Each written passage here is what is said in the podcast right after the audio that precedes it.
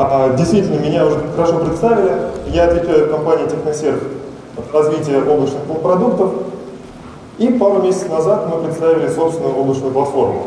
В течение где-то месяцев восьми мы готовили проект, и за это время внутри задавали себе, естественно, понятные и очевидные отклики всех вопросов. Действительно ли сейчас наши заказчики, а мы говорим про заказчиков техносерва, это крупный бизнес, это enterprise клиенты, хотят потреблять что-то из облака, или это скорее такой тренд на словах, можем ли мы дать им сервис, который им будет понятен, близок, который они смогут действительно использовать, ну и вообще как позиционировать облака в России для крупного бизнеса. Вроде мы нашли для себя ответы на эти вопросы, и когда запустились, узнали, что, в общем-то, мы такие не одни, и даже наши заказчики приходят и спрашивают то же самое. Поэтому сегодня я хотел бы воспользоваться возможностью и, собственно, ответить на этот вопрос, скажем так, на широкую аудиторию. Почему мы считаем, что облака в России для крупного бизнеса все-таки актуальны? Как мы видим этот рынок и почему мы видим э, возможность заказчиков получить из этого извлечь сервис выгоды? Ну, во-первых, то, что не является никаким секретом, а облака – это тренд. Да? Мировой рынок, в общем, IT не особо развивается, не прирастает по объему, облака прирастают разительно. Сейчас они уже порядка 6% от общего объема бизнеса по разным оценкам, ну и будут расти. А, при этом 72%, 72% компаний, в общем-то, используют уже сейчас область технологий в мире. То есть это и крупный бизнес, это госструктуры, это банки, в том числе лидирующие банки Америки. Давно уже все туда мигрировали, и, в общем, для них вопрос облаков не является открытым, он уже давно решен. Да? В России вроде как примерно то же самое. Наша терен стагнирует, в доллар падает, в рублях немножко прирастает, но, в общем, ситуация, думаю, вам понятна. А облака по всем отчетам растут стремительно там.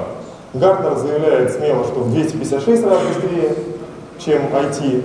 Там IDC более консервативен, но тем не менее, 30% прогноз по текущему году, и дальше, в общем, темпы ожидаются такие же. Но на самом деле, если вкопаться чуть поглубже, пока в России сейчас это всего 2% от рынка, чуть меньше, на самом деле даже чуть меньше.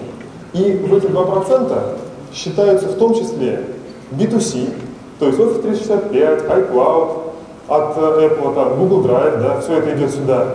Это SMB, то есть приложение вроде мой офис, там, не знаю, почта из облака, да, и так далее.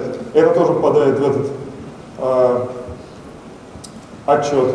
И e-commerce. То есть те компании, которые обычно тоже, в общем, в среднем, где-то средний бизнес СМБ, которые были созданы и ориентированы на продажу услуг через интернет.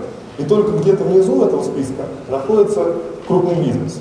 И это при том, что в России, вообще говоря, СМБ, в общем, не так сильно развит и не так много денег приносит, как в целом по миру. То есть вообще, по-хорошему, крупный бизнес должен был бы вносить больше вклад. А, можно сказать, в общем, примером того, что облака потребляют не, не крупные компании в России, может служить, во-первых, процент SaaS-сервисов. Крупный бизнес все-таки на текущий момент тяготеет гораздо больше, а у нас SaaS это почти 80%. Ну и, соответственно, по оценкам некоторых агентств, нашим собственным, где-то там каждый пятый, может быть, что-то в облаках разместил и как-то пытался их использовать, но не более того. Все остальные это тесты, обсуждения, какие-то, может быть, отдельные локальные проекты, но не какое-то не стратегия на текущий момент. Итого, в общем, мы, как техносерв, сделали для себя простой вывод.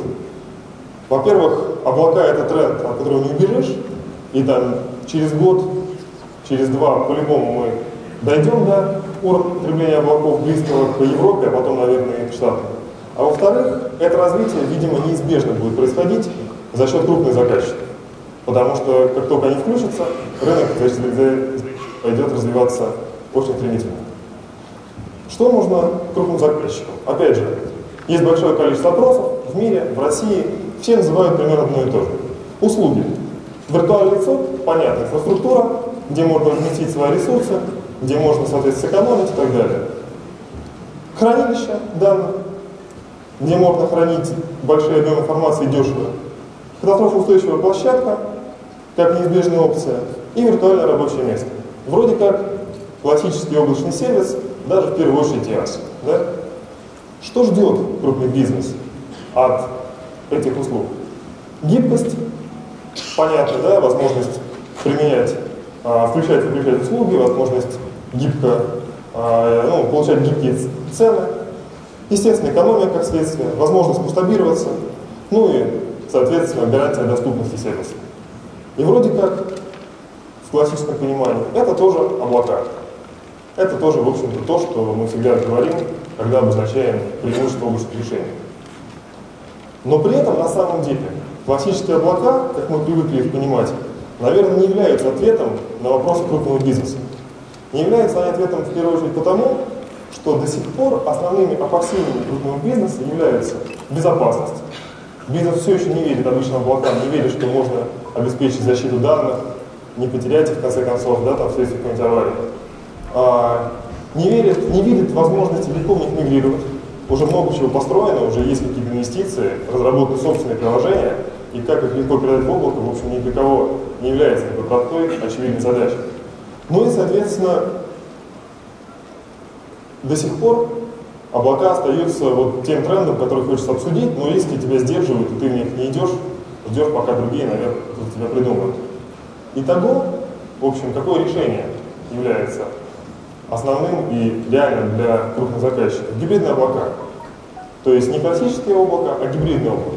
И это тоже, в общем-то, по миру не секрет, потому что 71% а, заказчиков в мире крупных говорит, что планируют именно гибридное облако в приоритете перед частным облаком и, соответственно, публичным облаком. Соответственно, мы себя выбрали как ориентир гибридное облако. Что такое гибридное облако? Что заказчик должен в нем получить, и чем он отличается, какие у него особенности по сравнению с обычным классическим облачным предложением. Ну, во-первых, необходимо решить вопросы безопасности. В России это, конечно, а, собственная экспертиза по безопасности, у провайдера должен быть security operation центр, должны быть понятные, отстроенные процессы, подтвержденные сертификатами, в том числе необходимыми для банков. А, должен, конечно, с учетом наших особенностей, закрытый сегмент, с аттестатами, с специальным оборудованием, с необходимым ПО, да, все, все должно быть проверено, все должно быть верифицировано, иначе ни одна медицинская организация, госструктура, страховая компания просто не сможет использовать этот сервис. Должны быть, конечно, а, а, сетевые сервисы, обеспечивающие защиту от DDoS и доступность каналов связи максимальная. Ну и должна быть, собственно, стабильность, то есть это хорошие цоды, это изначально отказоустойчивая архитектура. Что кроме этого?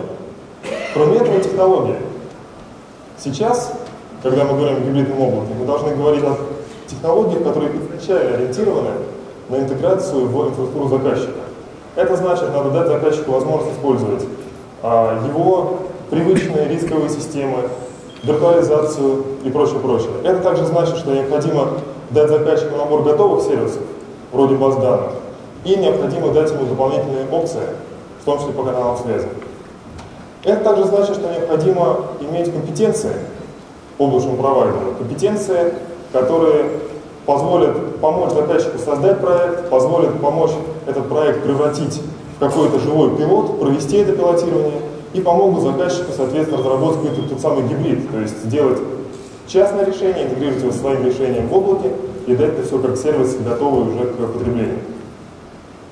Ну и в конце концов решение – Недостаточно для крупного заказчика, чтобы облачный провайдер приходил с набором продуктов. Нужно, чтобы он знал, как применить, чтобы он видел, как можно выделить там, не знаю, демилитаризованную зону, чтобы он видел, как можно построить disaster recovery решение, и уже проработал архитектуру предложил ее готовой. И вот таким образом, таким решением, на наш взгляд, можно завоевать заказчиков, можно идти в облака. А кто может дать такой сервис в России? На наш взгляд, это, конечно, интеграторы. Вряд ли крупная международная площадка вроде Амазона, вряд ли это будет какая-то локальная отечественная небольшой облачный провайдер. Это, как я уже говорил, экспертиза. И, в общем, поэтому мы, как техносервис, запускаем платформу, идем туда и говорим, что вот э, видим, как можно работать с крупным бизнесом. На этом все. Коллеги, спасибо. А если есть какие-то вопросы, на них отвечу. Готов ответить на сцене, готов ответить после выступления. Надеюсь, нашу позицию «Взгляд на облака» вы разделяете. Спасибо.